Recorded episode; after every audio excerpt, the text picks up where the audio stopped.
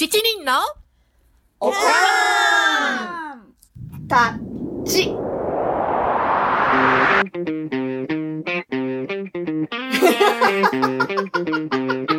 It's from America.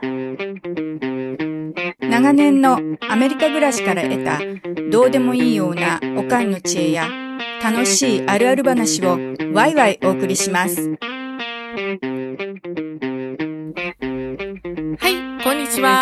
ついに始まりました。七人のおかんたち、フロームアメリカ。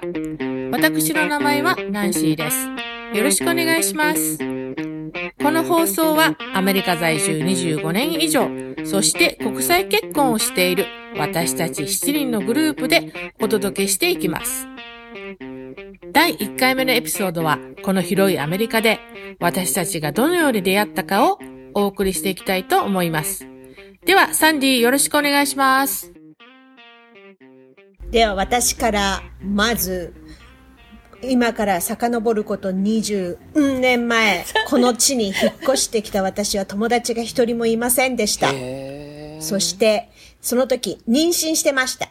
国際結婚でした、うんうん。そういう友達であと35歳プラスで赤ちゃんを産む人が初めて子供を産む人がいればなぁと思って当時の、えっ、とうん、なんだっけ、ビルトンボードに、えーその広告を出しました。日本人で国際結婚ですって。そういうお友達になりませんか、ん？ネットだよね。ネットのネットネットだよね。だからそれを見てる人はまだ当時少なかったよね。確かに20少ないそうだろうね。うん。で99年だっ。け？んうん。新聞じゃなくて？そう、新ネッ聞じゃない。トだったね。イボンヌリスポンドしてくれたのに。忘れた。な、なんで見たの？えマジで？それでリスポンスがあったのがナンシーと、それと、えっ、と、イボンヌだったんだけれども、うんで、でももう当時やっぱインターネットやってる人少なくって、ナンシーはすぐに来た。だからお腹があの大きい時、妊娠中に会うことができた、ナンシーと。おーそうだ、でその時にお互いの予定日がすごい近いことが分かったんだ偶よ。あ、そうだよ偶然そうそうそう。ね。予定日。偶然、うん。で、でももう、あの、本当に友達ゼロのところだったから、えっと、もう、こちらでは35歳以上で初の、あの、えーは、ウィザンみたいな感じな、もうすごくクリアに自分のこと書いてたから。それで、ナンシーと知り合った。で、イボンヌが連絡くれた時には、ちょうど私は出産の頃だったから、じゃあ生まれてから会いましょうということになって。け？そう。それで、今度私が生まれたら、今度イボンヌが出産だから、おでー、えーで、4月、あのー、4月に会ったの。覚えてる？え ?4 月 ?4 月に会ったの。うんよく覚えてんね。おえ、覚えてるよ。それで、イボンヌのうちの子供は、うちの子は、えっ、と、横綱と呼んでますって言ってたから、うちの夫と、うちも横綱級の子だったから、うちの夫と二人で、ねえ横綱級の子が来るみたいだよ、とか言って、で、楽しみにしてて会ったら、そしたら、すごい可愛かったの。うちは、やあの、首なしだったんだけれども、首がない赤ちゃんくらい横綱級だったんだけど、横綱なんて言ってた？言ってたって、うん、あの、赤ちゃんで。記憶にない。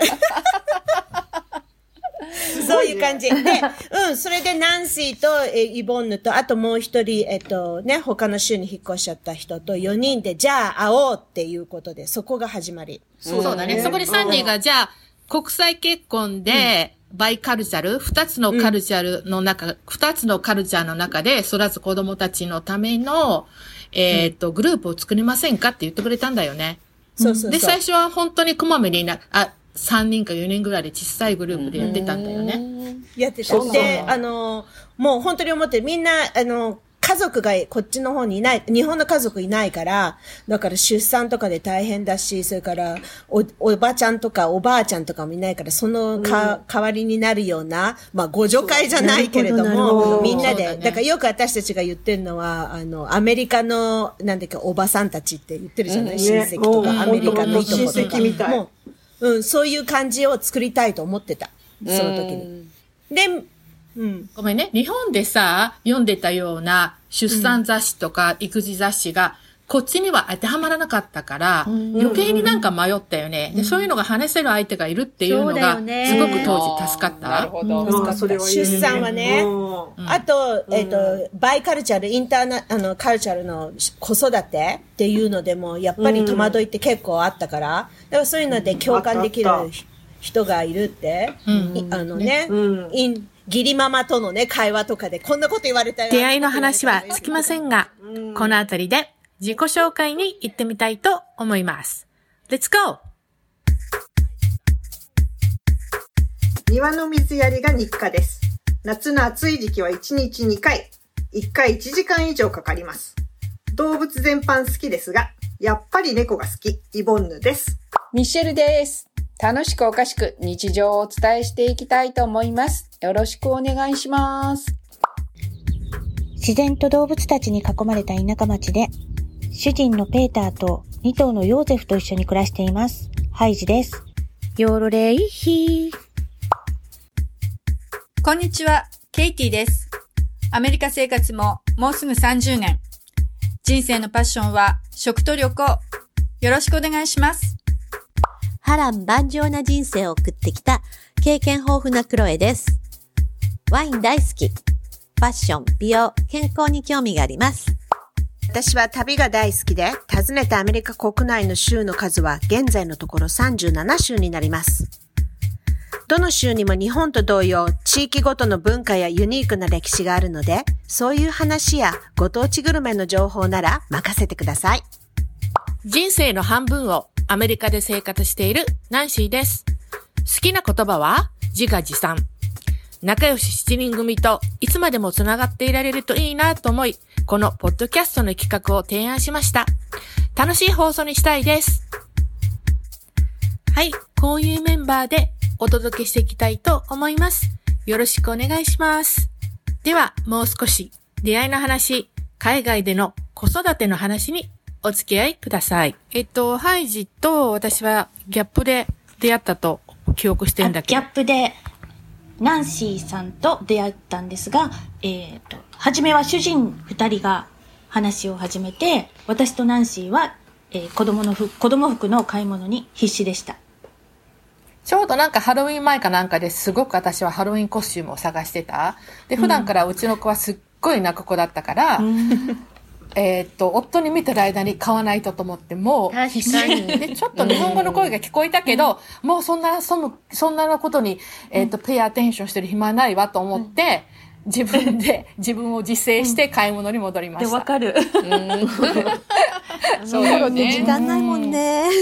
うん自分の時間とかみたいな。で、えーそれから、ケイティを、えー紹介しました。そう。私はもうすごく覚えてるんだけれども、ハイジがすごく興奮して、聞いて聞いてって昨日ね、こんな人たちに会ったのっていう風にして 話をしてきて、で、今度そのプレイグループがあるみたいだから行ってみませんかってあの誘ってもらって、で、私はもう本当に孤独にあの子育てをしていて、で、ハイジとはううちの子が3ヶ月で、えー、ハイジが臨月の時に知り合って、で、ハイジが出産をしたその時に病院に、あの、赤ちゃん見に、あの、行ったのを今でも鮮明に覚えてるんだけれども、うん、あ、そう。で、だからもう本当にハイジぐらいしか知り合いがいなかったから、二人であの辺を、その、それこそその、二人が出会ったギャップのあたりをベビーカーをして、あの、散歩をしていたっていう。で、それでまあ、あの、いそいそとプレイグループに出かけていったんだけれども、もううちの子はもう本当にベビーカーが大嫌いだったんで、あの、生後7ヶ月だというのに、抱っこ紐で連れてそうだ。うん思い、思いをしながら、一日抱えながら、。初日、抱っこ遊んだの紐で来たもんね。うん、そうそうそう。ダウンタウンまでね、でバス乗り継いストローラーはで。ストローラーって、あの、日本語で言うところの、何？ベビーカーね。ベビーカー。ベビーカーベビーカー。ベビーカーなんだけど、え、ストローラー出してきたの？って言って、ちょっとびっくりしちそうゃったんだそうけど。。そう、そう。でそれもうほんとくたくただった。うん。大きかった、大きかった。大きかったんですよ。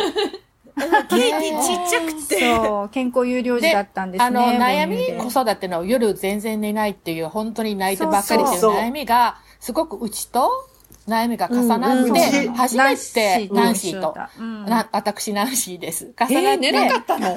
そう、初めてそう、こう、もう本分かっ当に寝なかった。初めて分かってくれる人がいたなと、安心したのを私もそう思った。そう。だからそれから夜中ね、寝ないたびにもうこっちも眠れないから、うん。あーあの、コンピューターに向かって、もう寝ないんだけれどもどうしたらいいんだろうって夜泣きなんだけれどもって、しかもおっぱい飲ませないと寝ないっていう、その悩みを、あの、クライアウトっていうね、泣かしててそのうち諦めるっていう、ね。あれも試したけどダメだ。その話もしたいよね。これからね、クライアウトの話もね。うん。結構アメリカ独特だもんね。で、私はちょっとラッキーだったのが、うん。あのー子供を産んだ時に、すでに1歳半ぐらいのお子さんがいる人と友達だったの。それがミシェル。えだからミシェあル、うなんだ。私が妊娠中にミシェルはちょうどその1歳ちょっとの子供がいて、一緒に公園に行ったりして、ちょっと私母親業をそこで、あの、習ったり、で、一緒になんか宝くじを買ったり、まあいろいろ、楽しい思い出もまたそれも今度話してみたいんですけれども、ね、そこで知り合ったんだよね。本当はこの二人の間に紹介してくれた方がいたんだけど、その人はもうなんかどっかで行ってしまって、うんまるで私とミシェルをつなげてくれるために神様が、あの、与えてくれた感じなんていい人。ね。うん。ね。うん。うんうんううんうん。ん。あ、そう、そうだったね。そういう同じような感あ同じような感じでクロエと私も知り合って、クロエのグループに一緒に来て、それでみんなで結構、多い時ね、12人くらいのグループになったんだよね。ででも、ね。本当に、でうん、ありがたかった。私もずっと一人だったんで、でもなんか今聞いたらもっと早く知り合っておけばよかったと思っちゃった。そう、だからなんか妊毎週娠してる時とかね。そうだね。ね毎週曜日決めてね、あの、子供連れて、あの、公園とかで、うん、会えたっていうのは、水曜日。もう、あれは本当に人生の中でも、本当、なんて言うんだろう、ハイライトというか、一緒に子育てできたっていう。本当に必要だったね。うん。あとメールで、うん、メールで全員返信でね、もう悩みとかね、寝ません、子供がまだ寝ませんとかね。今は犬、うちの犬です。失礼いたしました。サンディさんちは柴犬柴がいます。そっか。懐かしいね今でこそ LINE とかあるけど、ね、当時は LINE とかもないから、みんな普通の E メールで。ね懐かしいね。でもまあ E メールがあっただけよかったよね。みんなに聞いてもらえるからね。うん時間関係なくね、うんあの、起きてる時に夜中に打ったりとかうんできたしね。そうそうそううん本当にで、あれは。そんな私たちのね、あ、ごめんね。そんな私たちのこういう経験ね、これっていうのはなんか、みんなに伝えていけるんじゃないかなとちょっと思ったわけですよ。で、うんほんとあの、もちろん、あの、日本にいらっしゃる若いお母さんもそうですし、アメリカで同じように国際結婚とかで、あ子育てで苦労してる方もいらっしゃると思うんですよね。で、日本のお母さんでも、なんか、あ、アメリカだから関係ないわ、じゃなしに、あ、日本ではこうで、こういう子育て困ってるんだけれどもっていう方に、いやいや、他の方法もありますよっていうのを、なんか提供できたらなと思って、ちょっとこれを、この、ポッドキャストをやりたいなと思いました。もうほとんど雑談になると思うんですけれども、みんなどういうことを伝えていきたいかな？ね、やっぱりその、ね、子供を育ててきた上でのいろいろね、経験してきたことがあるわけじゃない、もうみんな、私たちの子供はね、大学生とかになってきたから、それまでの間にいろいろと体験、経験したことを伝えていければいいよね。うんそうだね。そうね。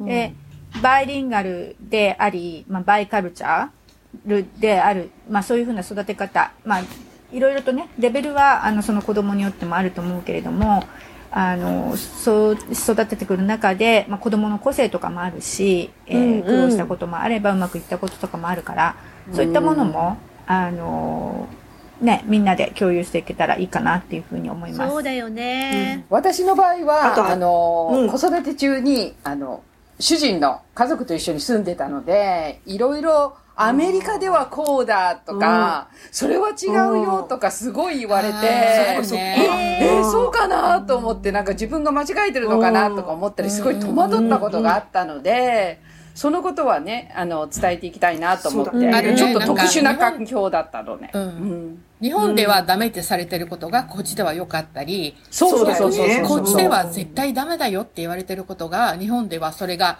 普通だったり。確かに。そうそうそう。そんな内容話したいよねうん。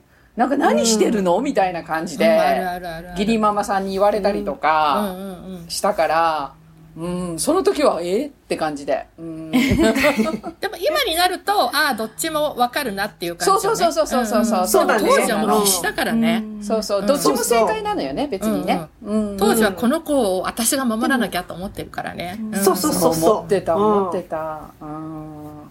でも、来たばっかりの頃って付き合いがあんまりないから、あの、ある人にアメリカではこうだよって言われちゃうと、あ、そうなんだってそうなんだよね。思っちゃうけど、今うん。思い返してみると、ん。今もいろんな人に知り合ってアメリカの文化とかも分かってきて、えそうじゃないじゃんっていう部分が結構もう、ねうん、あるけど、あるある。本当に。私はあの、子供を産んですごい体力がなかったので、もうフラフラで、ヘロヘロで、なんかそういう時に本当にこのおかんたちに助けられて皆さんになんか本当に助けていただいて頑張ってきたので、すごく苦労されてる。苦労とんなんかちょっとしんどかったり大変だったりするお母さんたちの、にもなんか、うん、頑張れるアドバイスというか、いろんなお応援、アドバイスじゃないな、なんかそういうね、話をうん。なんか癒しになれたらいいなと思い心ます。はい。うん。もうケイティがくれた佃煮で、あの、上をしのぎました。それとミシェルが、あの、お昼にご飯作りに来てくれました。そうだったよ。ねえ、行った行った。で、それも作ってすぐに帰らないと、ほら、私たちがいつまでもいたら、ゆっくりできないだろうと思って、慌てて作って、そうもう慌てて帰でみんなでって食べてみたいな感じ。で、あの、ハイジは昼寝してって言ってミシェルが帰るっていう。えー、私も欲しかったミシェルその時に。すごい私も欲しかったよ。もう一人いたんだよね、あの時ね。そうそう友達がね。そう。もう一人ね、うん、ね、もう遠くに引っ越しちゃったけどね。懐かしい。ね。そうね、大きいグループでみんな引っ越しちゃったりして、最後に残ったのがこの7人。そうだね。長い付き合いだよね。そうだね、長い長あっとい。いう間だったけど。で、最初はやっぱり20、20年以上だよね。20年以上だよね。20年以上。ねうん最初はママ友、子育てグループだったけど、今はもうその枠を完全に超えて、確かに。ね。なんかもう親戚みたいな感じ育だねつ。もんね。もう親戚親戚、ほんと。うん。今日の。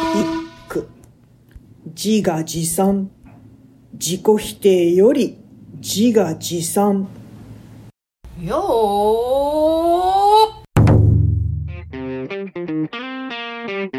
第1回目のポッドキャストいかがでしたでしょうか？今回はグループの出会い今後ポッドキャストで発信していきたい内容をお伝えしました私たち好き勝手を喋りまくりました。お付き合いくださりありがとうございました。ここでお話ししたことですが、いかなるトラブル責任は負いかねますので、あらかじめご了承ください。次回の7人のおかんたち from アメリカはバイリンガル育児についてお送りします Thank you for listening. See you next time. Bye.